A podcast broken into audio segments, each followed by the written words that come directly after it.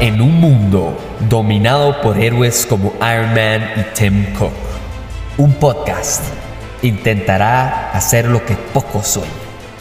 Acompáñenme y hablemos paja por 150 episodios o más en este 2023.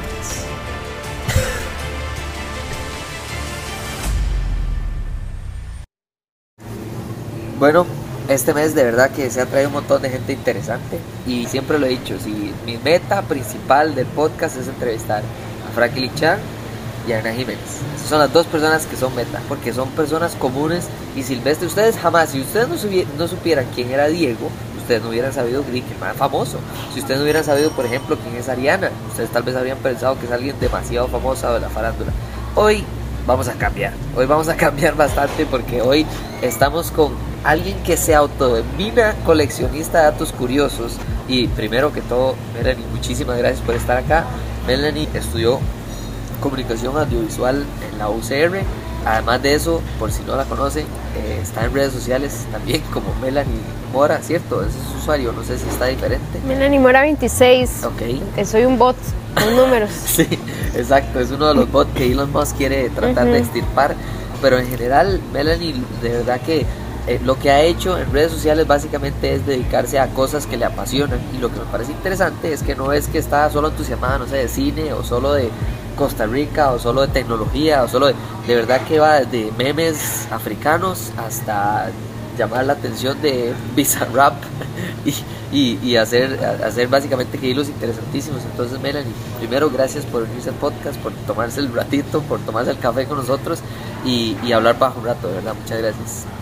Ay, no, más bien muchísimas gracias. Para mí es un gusto, em, un gusto volver a hablar con vos. Que bueno, ya voy a, voy a, voy a contarle a todo el mundo que en realidad nos conocimos hace un montón. En, a que, bueno, yo era amiga de una prima de David, entonces, bueno, por ahí ya habíamos tenido eh, conversación y justo le traje hoy el dato curioso de que me acordaba cómo decir zanahoria en danés gracias a él. Sí, sí, sí. Y otro dato curioso sobre mí, gracias a esa palabra, o sea, para que vean la inspiración que usted tuvo en mi vida, gracias a esa palabra yo tuve un reto semanal en esas semanas de yo aprenderme cómo se decía zanahoria en todos los idiomas del planeta. Específicamente zanahoria, solo porque me gustó mucho cómo sonaba zanahoria en danés, que en mi cabeza era, o digamos, eso pasó hace mil años, digamos, pasó cuando yo tenía, digamos, hace más de 10 años. Sí, sí. Yo escuché que él sabía hablar danés y que sabía decir zanahoria en danés, que en mi cabeza, o sea, ya pasaron 10 años, en mi cabeza sonaba gulot, pero hoy me comentó que era gulot. Casi, casi la pega, gulot. Gulot y que en mi cabeza sonaba como culote, entonces yo quise aprenderme cómo se decía zanahoria en todos los idiomas del planeta en ese momento en específico de mi vida. Aprendemos algo nuevo todos los días. Pero eso fue gracias a usted. Es más, es más, el, el vea, si, vea si es un cambio específicamente o una estrategia correcta. Que yo tengo un amigo que cuando estábamos estudiando francés, el más siempre buscaba frases en español para aprender francés. Y entonces siempre que la profesora le preguntaba algo, él lo pronunciaba muy en español y lo, regañaba por eso. Entonces el hecho de que usted gulo, pensara que era culote no está mal, porque mi amigo pensaba que yo no compro pan, o sea, no comprendo. Yo no compro pan. Yo no compro pan. Me encanta. De todo momento yo no compro pan y nunca se le olvidó a él, ni a mí, ni a nadie se le va a olvidar cómo se dice yo no compro pan en, francés. ¿Qué significa? No entiendo, no comprendo francés. Exacto, no comprendo. Me encanta. y además es una técnica perfecta. exacto, exacto. para aprender árabe. Qué bueno, justo también eso es como parte de lo que vos decís. Muchas gracias por esa presentación tan linda. Justo es lo que vos decís. A mí me apasiona mucho aprender cosas y parte de lo que me gusta es aprenderlas con ese tipo de twist cómico, como porque eso hace que se queden más profundo en el cerebro. Entonces, eso siempre me ha gustado, pero nunca se me había ocurrido otra manera de compartirlos o como que realmente a la gente le interesara porque tampoco yo voy a decir, voy a ser esa persona de, usted sabía qué tal y tal cosa, porque tampoco quiero caerle mal a todo el mundo. Sí, hay que saber cuándo usar. Pero sí, eh, ha pasado como que me di cuenta que de pronto a la gente también le interesa esas cosas que pensaba que solo me interesaban a mí, entonces sí. Sí, vamos, y hablando de cosas que le interesan a uno, estaba pensando, porque en todas las entrevistas, la primera parte es lo más importante porque es quién es el entrevistado. O sea, y al fin de cuentas a mí me, parece muy, muy interesante porque sí, es cierto, yo hace muchos años que no hablaba con Melanie porque era, no era amiga mía, era amiga de familiar, digamos, de una familiar. David acaba de decir que no somos amigos y dice que yo, que ojalá pudiera estar aquí Franklin Chan, pero que le tocó entrevistarme a mí hoy. No, no, pero broma, broma. a Hernán Jiménez porque lo que no saben es que Melanie quiere ser eh, directora. Entonces, cuando sea directora, probablemente nos va a traer a Hernán Jiménez o ya ni siquiera vamos a traer a Hernán porque la famosa va a ser Melanie a otro nivel. Aunque yo no sé para qué estamos jugando de que yo soy el famoso. Aquí, de verdad, que Melanie es la que tiene un poquito miles de más alcance, en, por lo menos en redes. Vamos a ver, empecemos. Quería hacer la introducción de Melanie diferente. Porque Diego casi que se lo introduje por medio de cómo su camino de punto A a punto mago entonces quería hacer con la, de Melanie fuera diferente. Y se me ocurrió que hay, hay ciertas clasificaciones que para mí eh, son muy importantes. Entonces, Melanie nos va a decir de, estas preguntas cuál es su estilo de vida o su personalidad, porque de verdad que a mí me encanta. Me encanta. Vamos. la primera es la más fácil. Empecemos con el fácil. Muy fácil. ¿Es una persona nocturna o de madrugada? ¿Nocturno o de madrugada? Sí. O sea, usted prefiere quedarse hasta tarde o más bien dormirse temprano y ah. levantarse bien de madrugada. Claro, porque diría que de madrugada, pero es porque yo funciono en la madrugada, pero ah, como Entonces nocturna. Súper nocturna. sí, madrugada es que usted se fue a dormir. Ah, no, no, no. o sea, se siguió recto. Mm. Productividad empieza que a las 10. Uf, no, no. Yo diría antes a las 10, cuando era más joven, a las 10 de la noche. Pero ahora como a las 7 de la noche. O sea, como que mi hora más productiva es de 7 a 1 de la mañana. A una paras, ok, sí. No, no, madrugadora no es una. O digamos, todo lo que yo hago en redes sociales y esos hilos y todos, obviamente ustedes van a ver que todos se publican ah, como a las 10 de la noche. Ey, sí, tiene razón. Ok. Esta es mi hora prime time, digamos. Sí, sí. Segundo, ¿vino, cerveza o juguito natural? Juguito natural. Juguito natural, excelente. ¿Mac o Burger King? Burger King. ¿Qué? Perdón, yo siento que yo siento que mm, que McDonald's no, no. No, mejor no sigamos sobre ese tema porque no vamos a poner muy controversial. Esta me encanta y bueno, también a la gente. No tomo ni cerveza ni vino, porque me saben como... Yo siento que todavía no he desarrollado mi, mi paladar de adulta. Todavía me saben como a orines y como a cosas malas. Como a como a un juguito de uva pero rancio, ¿no? Sí, vamos a hacer una pausa aquí para decirles que este episodio es patrocinado por la Cervecería Nacional. Esta pauta claramente es de la cervecería y de Benito Clos para que tomen todo. Eh, entonces, esta siempre todo el mundo les, sorprende, pero a mí siempre me ha dicho mucho si una persona que prefiere escribir con lápiz o con lapicero. Lápiz. Después hablo de por qué eso es importante. Aquí nos metemos ya ahora sí, vamos a poner controversial. ¿Batman o Superman? Batman. Batman, perfecto. Respuesta correcta, que Sí. Eh, eh, ¿Hunger Games o Twilight? Twilight. Qué triste, pero está bien. ¿Harry Potter o Stranger Things? Eh, creo que ambos me gustan, pero tal vez Harry Potter. Harry Potter, ok, perfecto. ¿Cine en cine o cine en streaming en la casa o en el iPad o en el teléfono o streaming? Cine en cine. También yo soy una persona muy distraída. No puedo con la, tener la posibilidad de pausar las cosas. Ah, ¿en serio? ¿Porque lo pausa o más bien porque se pone a hacer otra cosa? Porque si lo pauso, luego me distraigo y empiezo a hacer otra cosa y, ya no quiero, o sea, no quería como haber partido de la película así, entonces me pasa eso, como que no, Uf, sí. como un problema como de concentración heavy y no me gusta verlas en en pantallas pequeñitas, como con poco contraste y como que necesito verlo, o sea, todo bien verlo en mi casa, pero verlo en el tele al menos como de... Sí, apagar las luces por lo menos para hacerse sentir ok. Ajá. ¿Joey o Chandler? No he visto Friends. Este. ok, espérese, espérese. Es que yo creo que yo sé, ya, o sea, en mi cabeza, vamos a ver, a mí no me gusta no estar enterada de las cosas, ¿verdad? Entonces yo he visto, vi hace poco, como en pandemia, vi un capítulo de Friends para entenderlo, sí, ah, uno. Está volando. Y también he visto como videillos como de internet que son vacilones de Friends, que. de escenas. más allá de escenas, eh, como que alguien estaba haciendo un una vara ahí como de que decía que todos los personajes de Friends eran bisexuales y yo bueno, ¿y cómo no voy a saber, cómo no me voy a meter? Entonces he visto escenas en las que parece que son bisexuales los personajes. Todos. Bueno, e, entonces la decisión, no sé qué tan... Eso es lo único que yo he visto de Friends. Creo que me, me parece más tipillo Joey. Joey, ok. Ajá. Sí, sí, especialmente. Que a él le gusta como comer y esas cosas, ¿verdad? sí, sí, sí. Eso es lo que yo Perfecto. ¿Star Wars o El Señor de los Anillos? Star Wars. Me gustan los dos también. Pero prefiere Star Wars. Sí, parte de mi vida, parte de mi vida. Ok. Y una película que todo el mundo haya visto y usted no. Un montón. este. Alguna vez un ejemplo, voy a decir la que yo no, yo he visto, yo no he visto, que todo el mundo me ha dicho, madre, usted está enfermo la puta". Shawshank Redemption. Sí. ujú. ¿Cómo se llama esa en español? Bueno, a ver, después Ajá, busco cómo ajá. se llama. Shawshank Redemption es un clásico. O sea, yo creo que, no sé si yo había nacido cuando Ajá. salió o si había nacido estaba muy chamaco, pero Sí. el punto es que todo el mundo la ha visto. Claro. La gente cinéfila y yo no. Yo no la he visto. O sea, tampoco. Creo que preferiría ver otras, pero tal vez una Ok. película que yo creo que todo el mundo ha visto recientemente son como cualquiera de Avengers o Marvel o cosas así Ah, que bueno, no las Wakanda. he visto. Wakanda Forever no la he visto. No, ni, ni las primeras. No, no he visto nada porque en algún momento ya como que no las vi nada, entonces no, no estoy muy enterada. Lo que pasa es que cuando me empiezas, a- empiezo a sentir FOMO, o sea, como miedo a, estar fuera, empiezo a ver resúmenes de cosas. Bueno, el, el, de- el que buscó de Friends está un poco, poco raro. Ese no fue Es raro, pero es divertido, me Sí, divertí. Usted, investigativamente. usted, yo tengo más claras las escenas en las que en Eso las que Rachel le ha dado besos a mujeres que usted. Eso es Fijo. cierto.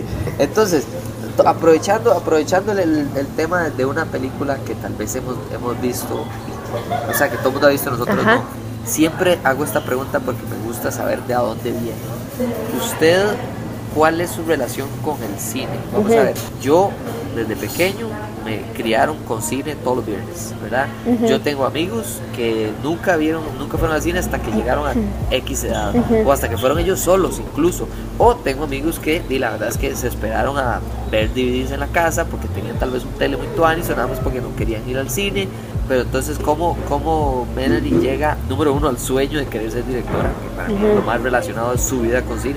Pero número dos, en general, en su carrera, es decir, ¿sabe qué? Voy a aspirar a cine, vamos a empezar trabajando en, estudiando en, etcétera, etcétera. Y si llego a cine, pues perfecto, pero ¿a dónde empieza ese como cambio? Ok, yo siempre digo que yo soy hija de Teletica eh, porque en mi casa, desde que las personas se despiertan hasta que se acuestan, yo veo que mis abuelos lo que hacen es poner Teletica, aunque sea de fondo, no necesariamente lo tienen que ver, sino que Sí, es el ahí va a de estar. su vida. Es el soundtrack de mi vida totalmente, entonces yo creo que de la primera película que vi en mi vida, estoy casi segura que fue un domingo de palomitas en Teletica. Todas esas películas las primeras que vi fueron en Teletica. En mi casa tampoco había cable, entonces era como Teletica o nada.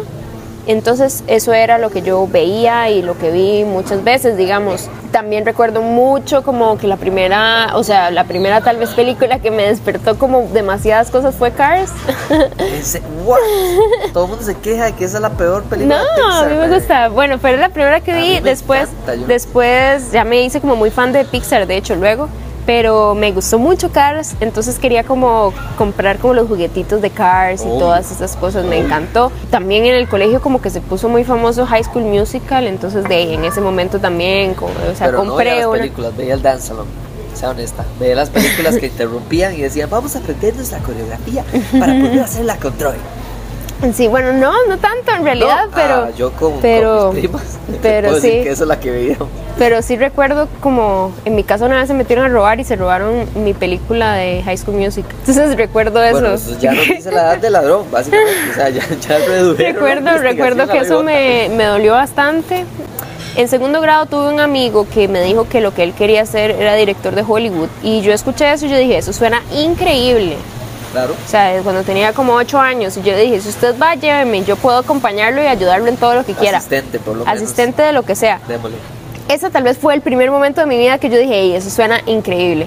Después eh, empecé a tocar música, me centré como mucho más en la música y cuando tocaba música de películas era lo que más me gustaba. Ah. Entonces yo quería ser supuestamente compositora de música de películas. Ese es mi sueño. Ajá. Te lo juro, ese, vamos a ver, yo estudié música desde que puedo leer letras, puedo Ah, leer qué bien. notas musicales.